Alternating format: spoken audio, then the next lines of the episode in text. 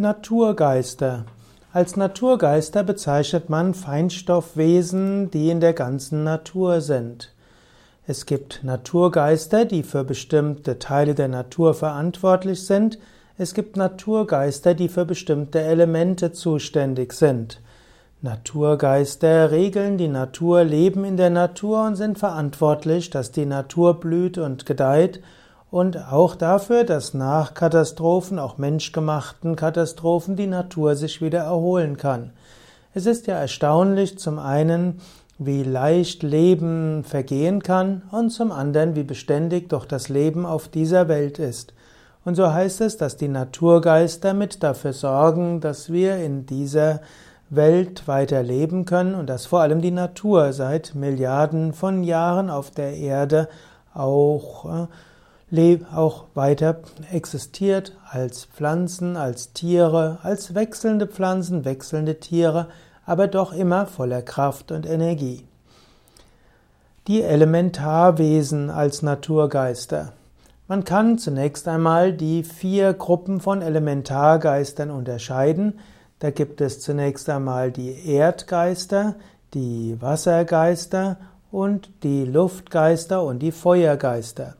Die Erdgeister sind insbesondere die Zwerge und die Gnome, auch andere Erdgeister, Wurzelgeister zählen dazu. Dann gibt es die Wassergeister. Zu den Wassergeistern gehören zum Beispiel die Undinen, die Nymphen oder auch die männlichen Wassermänner. Dann gibt es die Luftgeister. Zu den Luftgeistern gehören insbesondere die Sylphen. Manchmal werden auch die Elfen und die Alben insbesondere die feineren Alben zu den Luftgeistern gezählt und da gehören natürlich auch noch die Windgeister, die Sturmgeister dazu. Und dann gibt es als viertes auch noch die Gruppe der Feuergeister, die Salamander. Für diese Lebewesen gibt es auch im Sanskrit und im Hinduismus Bezeichnungen. Ich will jetzt nur die höchsten dieser Feinstoffwesen nennen. Der, das höchste Wesen des Wassers wird als Varuna bezeichnet. Das höchste Elementarwesen, Natur, der Naturwesen für die Luft ist Vayu, für das Feuer ist Agni und für die Erde ist es Bhumi Devi. Des Weiteren gibt es Naturgeister für bestimmte Teile der Natur. So gibt es Quellgeister wie die Quellnymphen, es gibt Berggeister, es gibt Wiesengeister, Waldgeister und so weiter. Und so gibt es Baumgeister, es gibt Wiesenschrate, es gibt Wassernymphen, Quellnymphen, Regennymphen und so weiter. Für die Bäume gibt es dann auch Wurzelnymphen, Wurzelhüter, Baumnymphen, Baumhüter, Baumgeister. Es gibt also eine Menge. Und natürlich auch für das Wetter gibt es die Sturmgeister und es gibt die Wolkengeister und so weiter.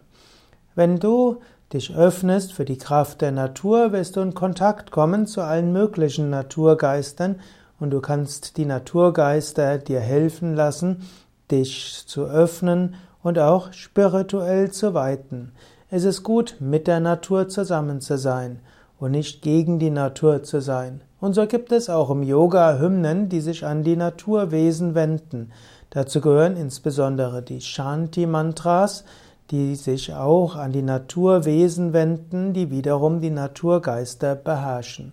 Man könnte auch sagen, die Naturgeister stehen unterhalb der Engelswesen und sie verbinden letztlich die menschliche Welt und die grobstoffliche Welt mit der Feinstoffwelt der Engel und die Engel wiederum stehen unter Gott und der Göttin und damit den Manifestationen, den höchsten Manifestationen des Göttlichen.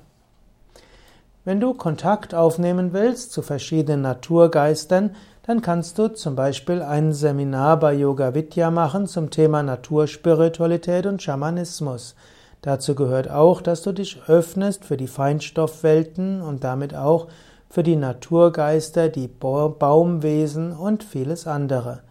Es lässt sich die Welt mystischer erfahren, lässt sich mehr Leichtigkeit und Freude spüren.